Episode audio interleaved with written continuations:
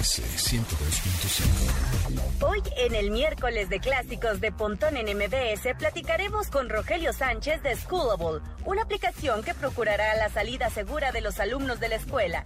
En este miércoles de clásicos recordaremos una de las películas distópicas favoritas del universo tecnológico, Terminator 2. Además, Mónica Mistreta nos trae su tradicional tecnología empresarial para contarnos los pormenores que pasó en el mundo corporativo durante la semana pasada. en MBS. Una hora de lenguaje analógico trascendido a digital.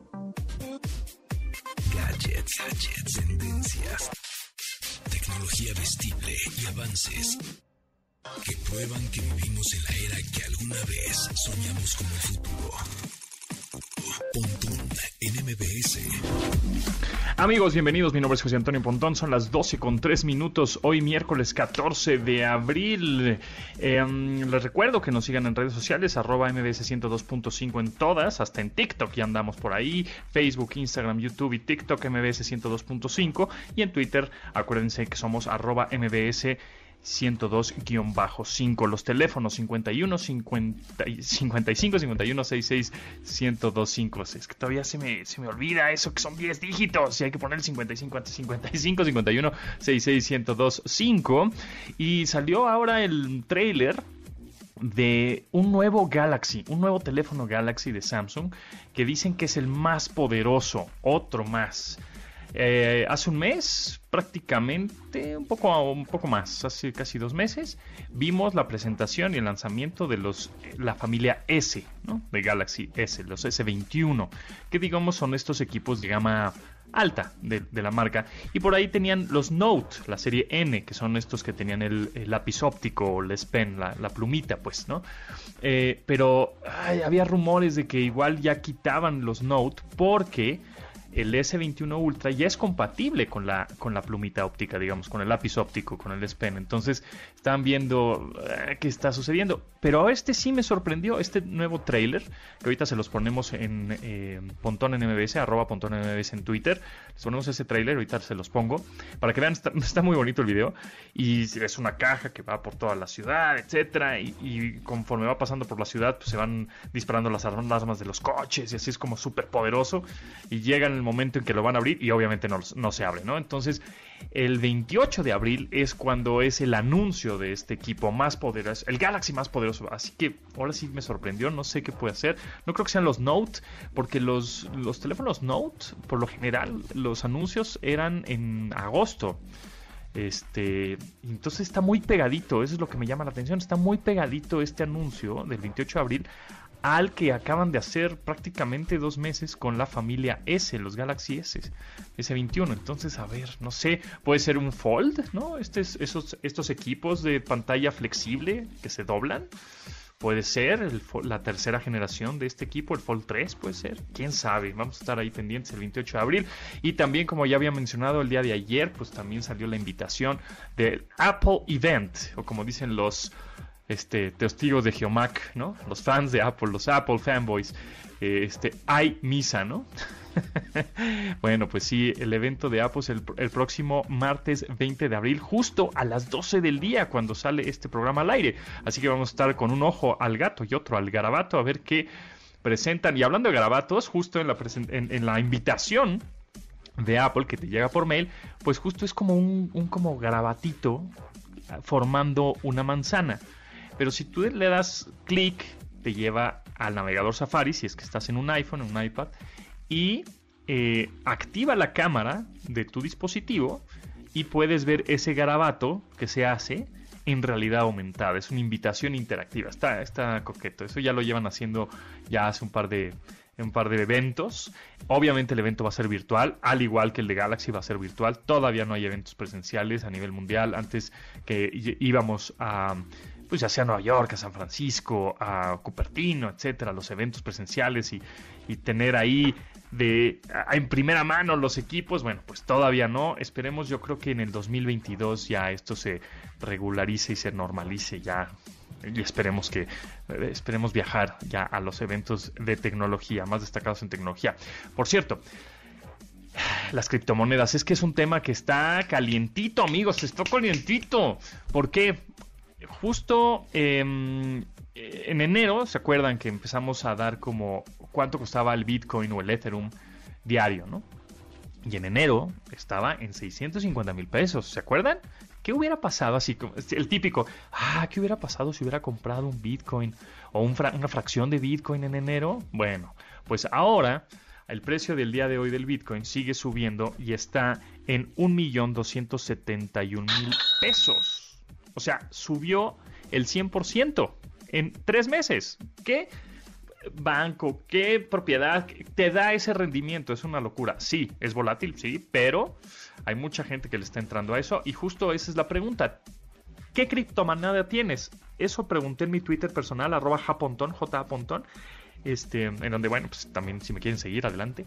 Pero, este, contéstenos en arroba qué criptomoneda tienes o si le quieres entrar o, cómo le entramos, etcétera. Ya hemos platicado mucho en, estas, en estos programas acerca de criptomonedas. Ya les traje a, mi asesor de criptomonedas, les he traído a personal de, de Binance, de Bitso. Entonces está bien interesante y más porque el Ethereum, que digamos que es la segunda moneda más pues valiosa, ¿no? Digamos que si fuera como entre comillas la plata, ¿no? El Bitcoin es como el oro y el Ethereum es como la plata. Bueno, pues está subiendo también muchísimo, está en 47 mil pesos, está bárbaro. Entonces, y más porque pues ya hemos visto que magnates y empresarios mexicanos le están entrando al Bitcoin. Por supuesto, internacionales, Elon Musk y compañía le están entrando al Bitcoin este, y a todas estas criptomonedas. Entonces, está bien interesante, tenemos que entenderle muy bien a, la onda de la criptomoneda, a la onda del blockchain, porque no nada más existen el Bitcoin, el Ethereum, hay muchas más que son más baratas, que puedes, no sé, eh, me, me, han mandado screenshots de sus aplicaciones en donde tienen y compran criptomonedas y hay gente que pone mil pesos, que pone dos mil, que pone 600 pesos, 300.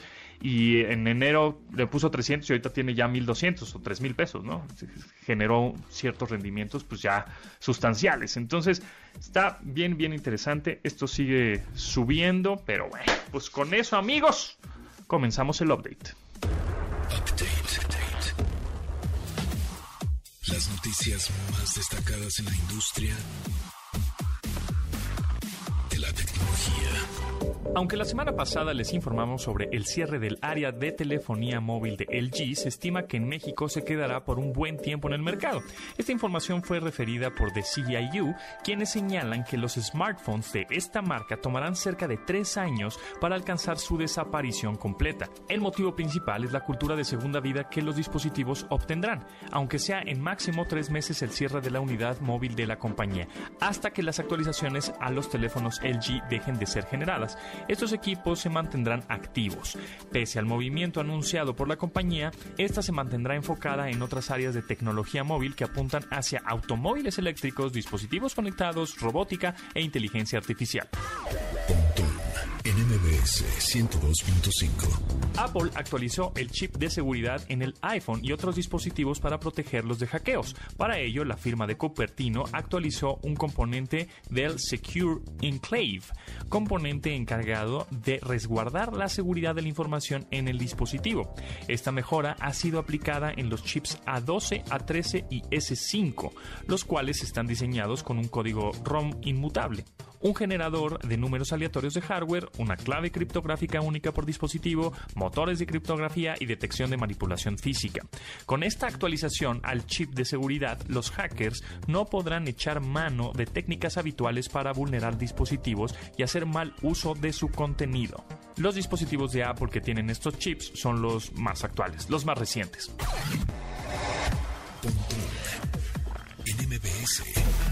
La tendencia por retrasar estrenos cinematográficos en 2021 ahora afectó la llegada de la nueva entrega de Misión Imposible y Top Gun Maverick. En el caso de la séptima parte de la saga que protagoniza Tom Cruise como Ethan Hunt, la llegada contemplada para el 19 de noviembre de 2021 ahora es movida hasta el 27 de mayo de 2022. Sin embargo, la fecha del penúltimo mes del año contemplada proyectará el estreno de la secuela de Top Gun, cuyo estreno estaba contemplado contemplado justamente para el 4 de julio de 2021.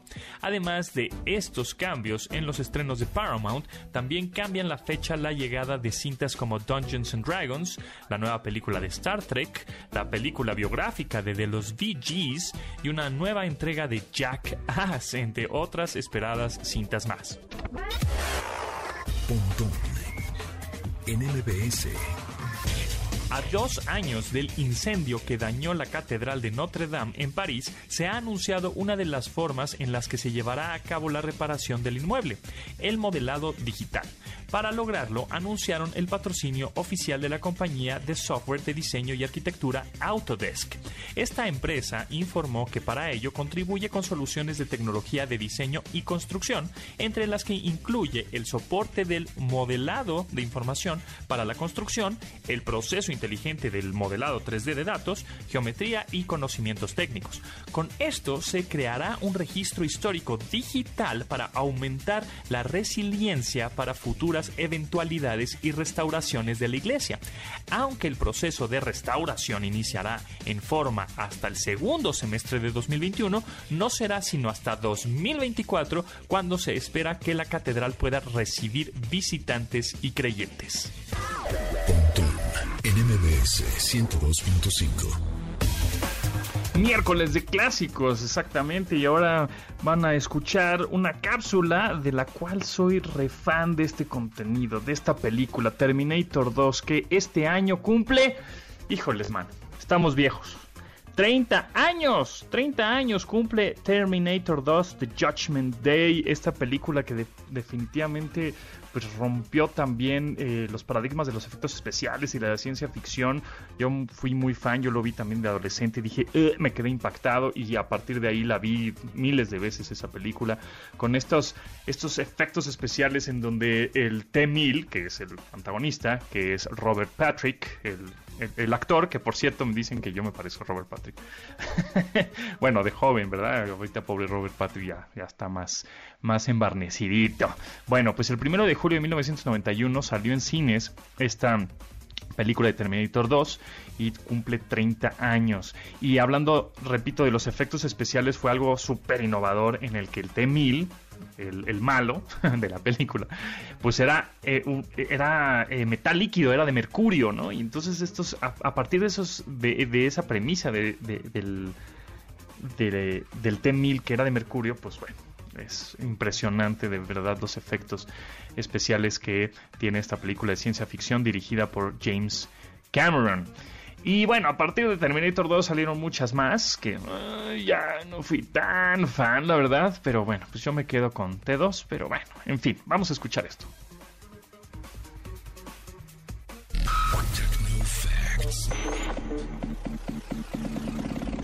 Datos que debes tener almacenados en tu sistema.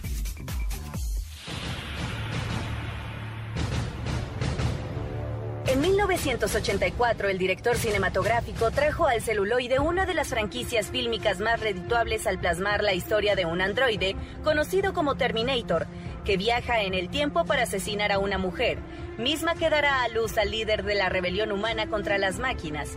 Siete años después, en 1991, Cameron dio continuidad a la premisa del Terminator, pero con un nuevo y letal androide con la misión de matar a John Connor, hijo de Sarah Connor, mujer a la que intentaron matar en la primera parte de la historia.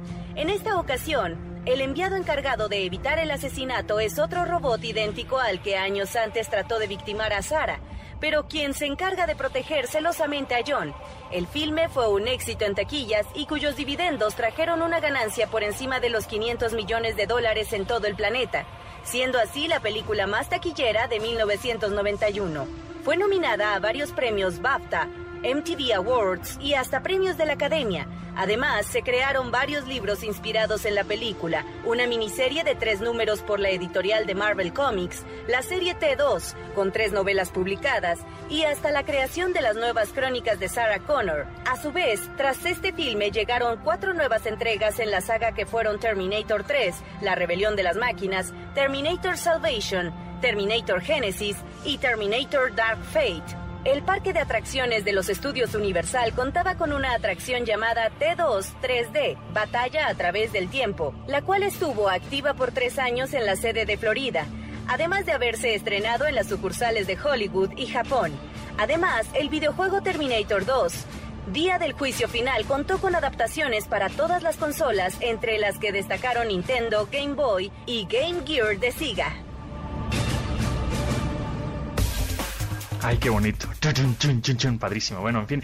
Ayer no les platiqué que fue martes 13, que, si eran supersticiosos o no.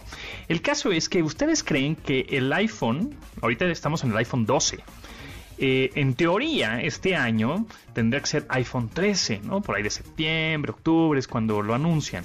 ¿Ustedes creen que tenga el 13? Es decir, sea iPhone 13 o se lo brinquen, así como se brincaron el 9. No hubo iPhone 9, ¿se acuerdan? Fue 7, iPhone 8, iPhone 10, 10S, 10S Max, bla, bla, bla se saltaron el 9. ¿Ustedes creen que se salten el número 13? Es que sea iPhone 2, 11, 12, luego que sea, no sé, 14 o X2 o lo que sea.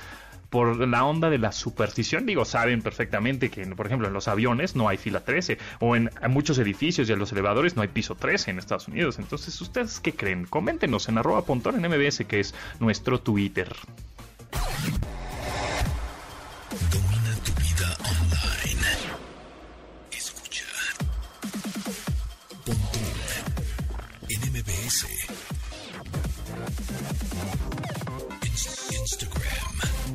Arroba Pontón en MBS.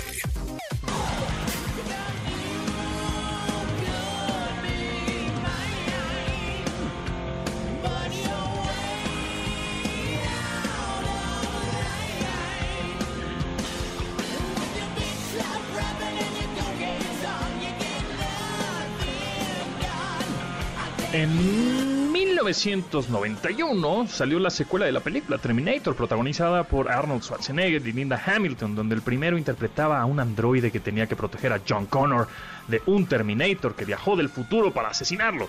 La cinta gozó de mucho éxito por numerosos factores y uno de ellos fue apoyarse de un grupo que gozaba gran popularidad en ese momento como Guns N' Roses para hacer la canción promocional de la película. El mismo Schwarzenegger los invitó a cenar a su casa para convencerlos de, de hacer tal tema, de hacer esta canción. Incluso el actor apareció en el videoclip promocional donde tenía como misión ejecutar a la banda, aunque al final concluye que es un desperdicio de municiones. You Could Be Mine de Guns N' Roses.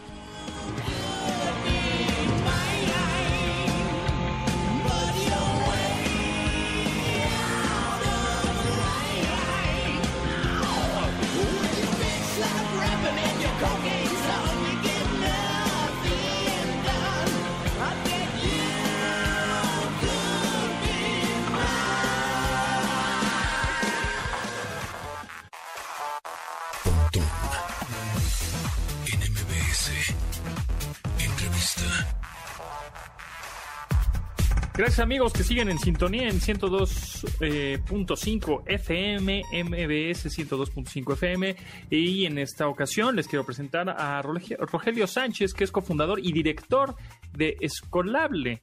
¿Cómo estás Rogelio? ¿Qué tal? Buenas tardes, muchísimas gracias por la invitación. Muy bien, ¿listo para platicarles de Escolable? Exactamente. Bueno, platícanos qué es esta plataforma, esta aplicación, para qué sirve y con qué objetivo.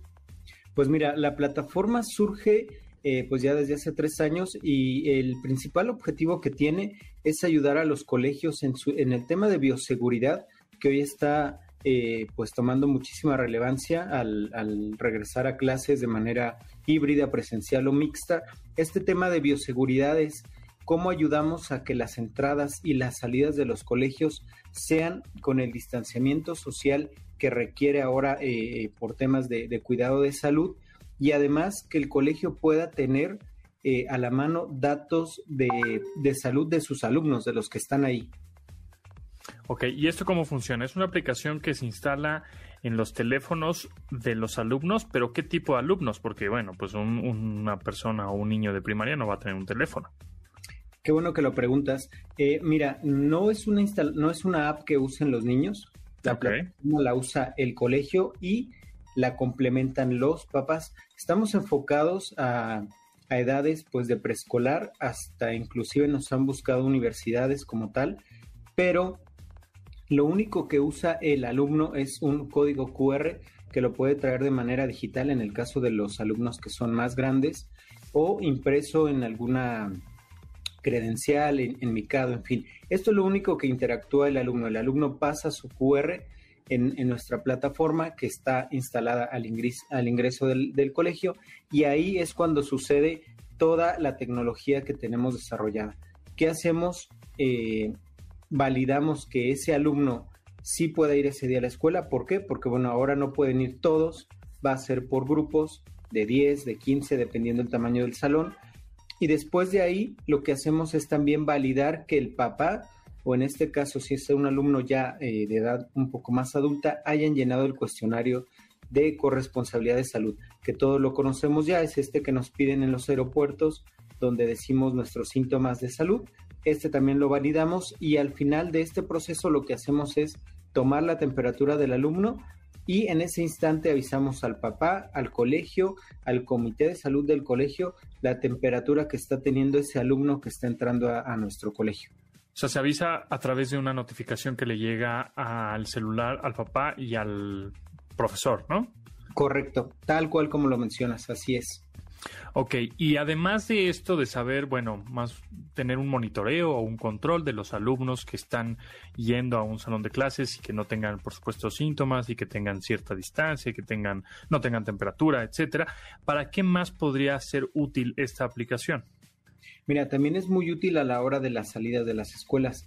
Todos nos ha tocado vivir ese caos, tanto de tráfico como de tiempo. Nos lleva muchísimo tiempo recoger a un niño.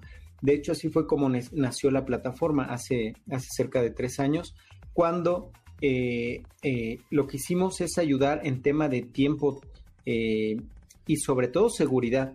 Hay un tema muy delicado a la hora de, de recoger a los niños o de que nos los entregue el colegio cuando dejamos esto a, la solo experiencia de los profesores.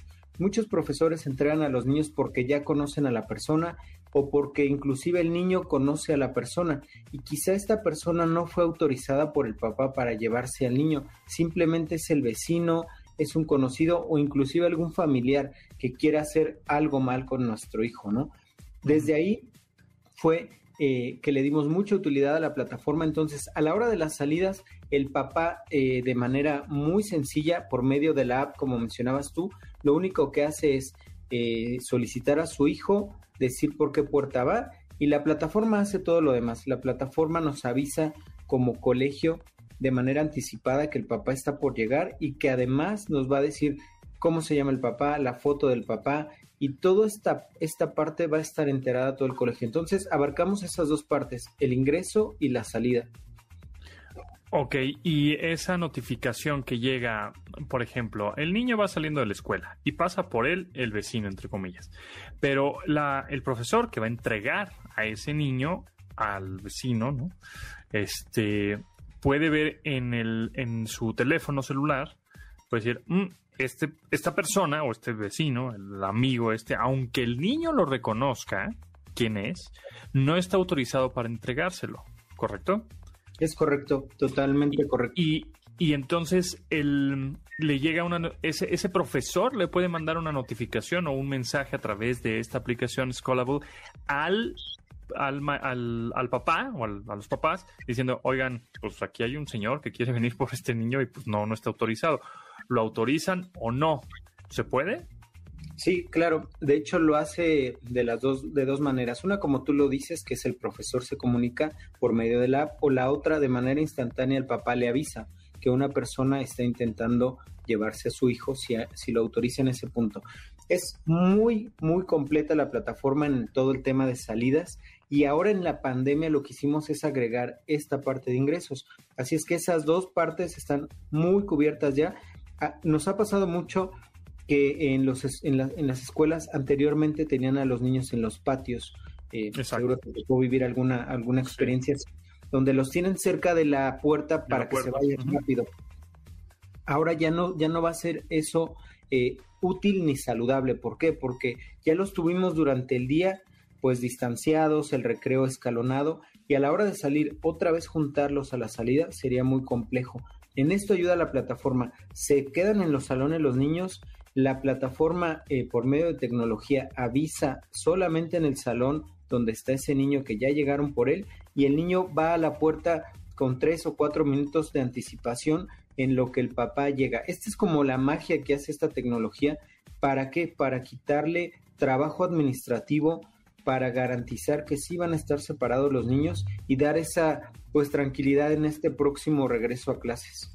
La aplicación Scalable tiene, eh, le das permiso a la geolocalización del dispositivo pensando en que si ya va a llegar el papá eh, a unos, no sé, que será menos de un kilómetro, automáticamente manda una alerta o una notificación, un mensaje al profesor diciendo ya casi, ya casi llego, prepárame al, niño. ¿Se, ¿Tiene esta posibilidad de geolocalización la aplicación? Sí, tal cual así es como lo hace. Nosotros por medio de la plataforma estamos monitoreando a qué tiempo se encuentra ya el papá. El tiempo en el que lo va a pedir lo decide la escuela. ¿Por qué? Porque las escuelas en, cuanto a su distribución física son muy variadas. Hay escuelas que están en vialidades muy rápidas, hay otras que están cerca de un tianguis y tardan más en llegar los papás, por ponerte un ejemplo.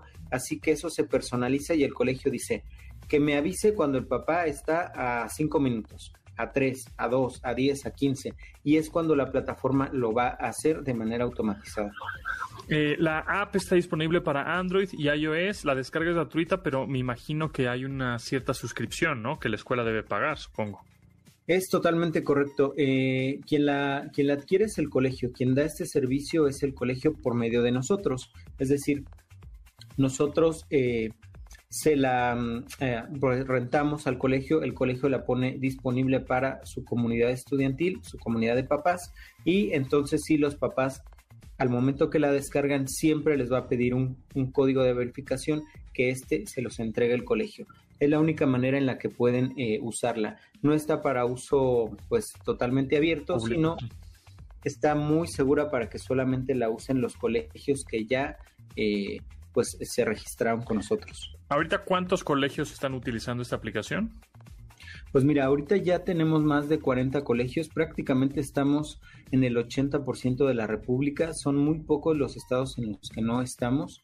Eh, también tuvimos un año de, estar pues sin, movernos, que fue todo el año pasado, pero este año eh, los colegios ya se están preparando, eso es bien interesante también mencionarlo, los colegios se están alistando para en el momento que se, que se dé este regreso y es donde hemos tenido mucho mayor eh, interés de las escuelas por implementar esto que les va a ahorrar muchísimo tiempo, esfuerzo, inclusive personal, para que puedan hacer este regreso muy, muy eh, seguro.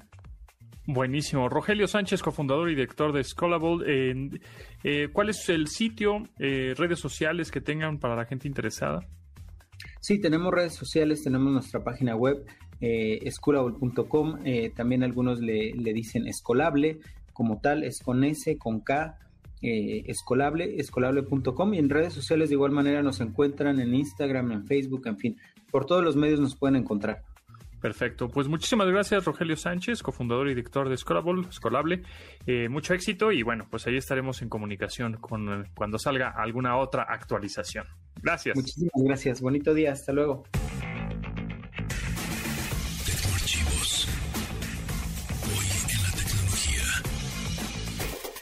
El 14 de abril de 1912, el barco más grande construido en la época Titanic chocó contra un iceberg a los cuatro días de zarpar. Esta catástrofe provocó la muerte de más de 1.500 pasajeros tras el hundimiento del colosio marítimo. Sin embargo, las pérdidas humanas habrían incrementado al menos en 700 personas más, las cuales lograron su salvación gracias a la radio que inventó la compañía Marconi. Este equipo que no necesitaba de conexión alguna ayudó a pedir auxilio y así evitaron que el desastre resultara en una tragedia aún mayor. Pues con la pregunta de qué criptomonedas tienes, muchos Ethereum, muchos Bitcoin, muchos XRP, este, que son, pues digamos, las más populares.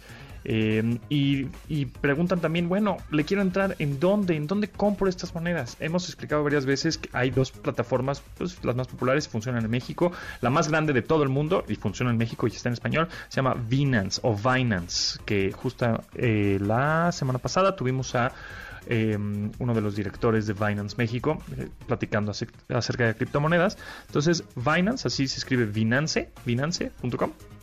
Y ahí tú puedes Em, darte de alta, crear tu cuenta y pasar de dinero de tu banca tradicional, de, una banco, de, tu banco, a tu cuenta de Binance, ¿no? igual Bitso, Bitso es de ITSO, bitso.com, eh, también está en aplicación móvil y justo haces prácticamente lo mismo. Te das de alta, eh, pones tu nombre, tu contraseña y em, te van a dar una, un número clave, como si fuera una clave interbancaria. Y ese es el que das de alta en tu banco tradicional, ¿no? En el que tengas y le depositas. Es como si le estás depositando a un amigo, bueno, pues te estás depositando a ti mismo en esta, eh, en esta plataforma, en Bitso o en Binance. Y ahí puedes comprar desde, te digo, 100 pesos, 200 pesos, 1000, 2000, lo que tú quieras compras un poco de, fracciones de criptomoneda, ¿no? O sea, igual un, Bitcoin no vas a comprar porque cuesta un millón mil pesos, ¿no? Pero, pero una fracción sí, y puedes ir generando ahí los rendimientos. Entonces está bien interesante. Yo creo que, yo creo que hay que entenderle porque definitivamente ese será el futuro. Escuchas Pontón en MBS. Información digital decodificada para tu estilo de vida digital. Twitter, arroba, pontón en MBS.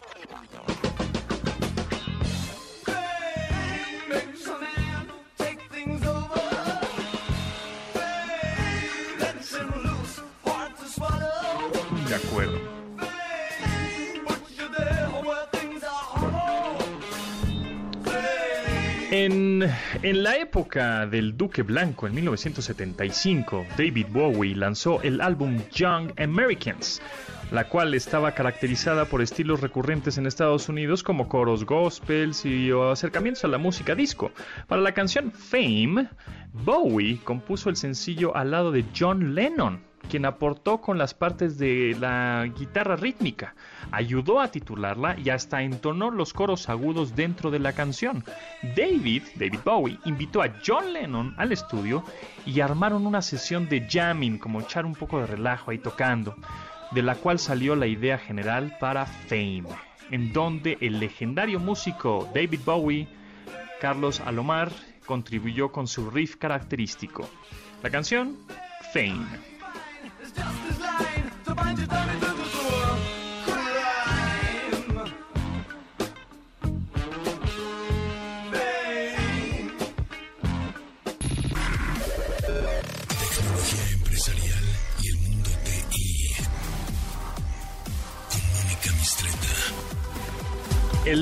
Mundo TI, tecnología empresarial con Mónica Mistreta, porque hoy es miércoles con M de Mónica Mistreta. Así es, ¿cómo estás, Mónica? muy contenta de estar aquí como todos los miércoles. Muchas gracias. miércoles, es tu, miércoles es tu día porque es con M. No importa si nunca has escuchado un podcast o si eres un podcaster profesional. Únete a la comunidad Himalaya. Radio en vivo. Radio en vivo. Contenidos originales y experiencias diseñadas solo para ti. Solo para ti. Solo para ti. Himalaya. Descarga gratis la app. Yes. sí, para que a nadie se le olvide. Cuando piensa en miércoles, piensa en Mónica. Despiertan. Oh, hoy es miércoles, sí, de Mónica Mistreta. Ah, sí. Exacto. Muy bien. ¿Qué tenemos hoy, Mónica? Ay, pues tenemos otra de esos listados tan bonitos que te salen tan bien en la maraca, la trompeta, los bongos, las fanfarrias. Déjame me alisto entonces para hacer el top Estamos listos y comenzamos ya con el número 5, así de plano, en caliente. Pues si bueno. quieres. Empezamos con el número 5. Empezamos con el número 5. Caliente. Vale, pues mira, de las eh, cinco empleos que van a estar más demandados en este año, el quinto es experto en ciberseguridad. Ok, muy bien. No es nada sorpresivo todos los eh, equipos de IT ponen entre sus prioridades la seguridad, año con año, con año, con año. Eh, hemos hablado aquí muchas veces de cómo aumentan los ataques, el ransomware está eh, totalmente desbordado, el hackeo de todo tipo de negocios, en fin. Entonces, ah, la, y la suplantación de identidad y el robo de credenciales, todo este rollo. Entonces, el experto en ciberseguridad va a estar muy demandado, debe saber precisamente de detección de vulnerabilidades, de respuesta a incidentes, en fin, tiene que tener todo el, abanico de, además de certificaciones que se piden de, de, todos los colores y sabores. Así que si usted está en la seguridad, le va a ir muy bien, pero tiene que seguirse capacitando. Eso, de acuerdo. Número 4. Número 4. Tenemos eso. Bravo. Y aquí viene una de las nuevas especialidades, que es la de inteligencia artificial, que de artificial no tiene mucho porque tiene que ser usted el inteligente.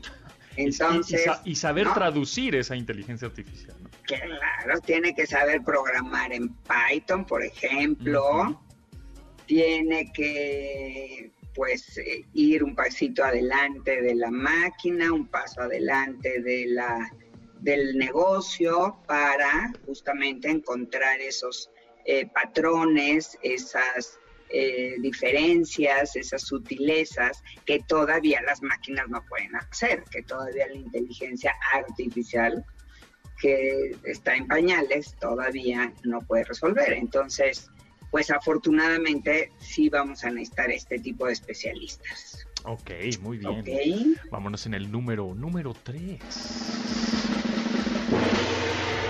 Número tripas. Está buenísimo ese, esas fanfarrias. Los desarrolladores web y de aplicaciones.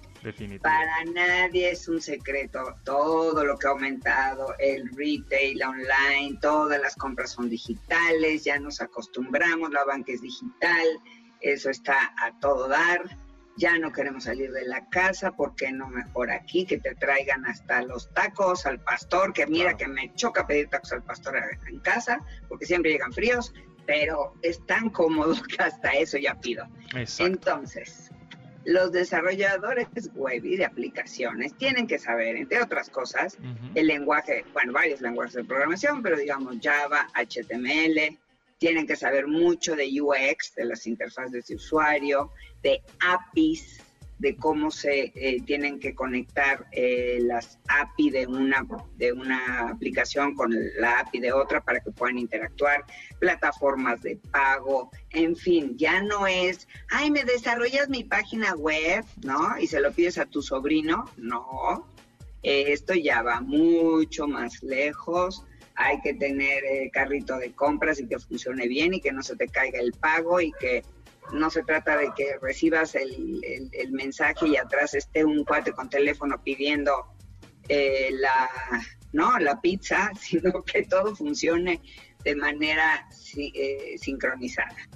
Bueno, pues ahí tienes el 3. Ah, ahora viene el número 2, pero estamos en el... A ver, para la gente que no está sintonizando apenas, estamos en el top 5 de de los cinco empleos IT del 2021. Exacto, esa es la tendencia, los cinco empleos eh, de IT del 2021. En el número 2, donas. ¿Cuál es el empleo número Otro súper, súper empleo sexy de este año son los científicos de datos. Ah, Chihuahua. Es... la más despacio. Estos son los data scientists, que también se oye super nice. Eh, bueno, pues son esas personitas, muchos de ellos pueden ser em, actuarios, ¿no? Creo que tienen como esa capacidad. Em, que tengan eh, muy claro eh, la gobernanza de los datos, porque si no se vuelve un caos. Eh, muchas veces no se sabe ni dónde están guardados los datos que sí sirven, de los datos que no sirven, y luego hay cantidad de datos que, que, son, pues no, no se pueden meter en una en una hoja de, cálculo, eh, este, porque son desestructurados, porque eh, son imágenes, es música, son clips de audio, qué sé yo, en fin. Los científicos de datos son uno de los más cotizados en las empresas porque tienen que poner en manos de los usuarios de negocios la información que necesitan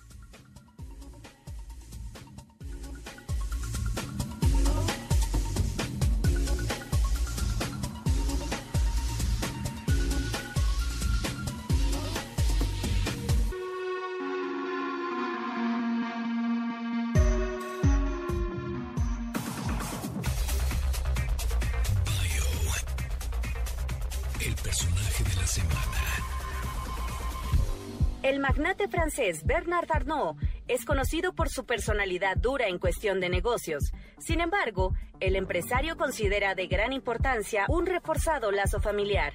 Es por eso que a continuación les contaremos algunos datos sobre la importancia que este exitoso hombre de negocios da a sus seres queridos más cercanos.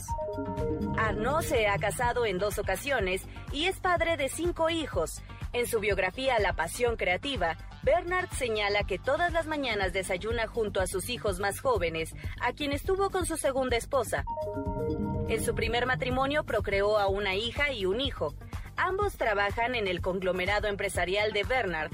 Delphine Arnaud es la gerente de recursos humanos en la firma y Anthony es la cabeza en el área de comunicaciones de Louis Vuitton. Aunque a Bernard Arnault se le conocen dos esposas, Anne de Wabra, con quien estuvo casado de 1973 a 1990 y tuvo sus dos primeros hijos, y Hélène Mercier, con quien procreó a sus otros tres hijos. Se cree que mantuvo una relación con la directora de moda en Le Figaro. Se rumora que esta relación fue resultado de una infidelidad de Ellen con un hombre más joven. Al parecer, hasta los vínculos familiares más fuertes suelen tener debilidades. Si tienes dudas, comentarios, sugerencias o quieres compartir tu conocimiento tecnológico, mándanos tu mensaje a nuestra cuenta de Instagram, arroba mbs. Síguenos en Instagram, Instagram como pontón en mbs y manda tus mensajes de voz. Ahí se nos cortó un poquito la transmisión a la mitad del número 2, que es Data Scientist. Entonces, Mónica, a ver, ¿qué son los eh, científicos de datos? Bueno, los científicos de datos son aquellas personitas que saben muchísimo de analítica que saben distinguir entre el dato que sirve del dato que no sirve, que lo saben clasificar, que saben extraer estos insights que necesita el negocio para la toma de decisiones. Y ya sabemos que hoy en día los big tech, las compañías que están dominando la escena de los negocios son compañías de datos.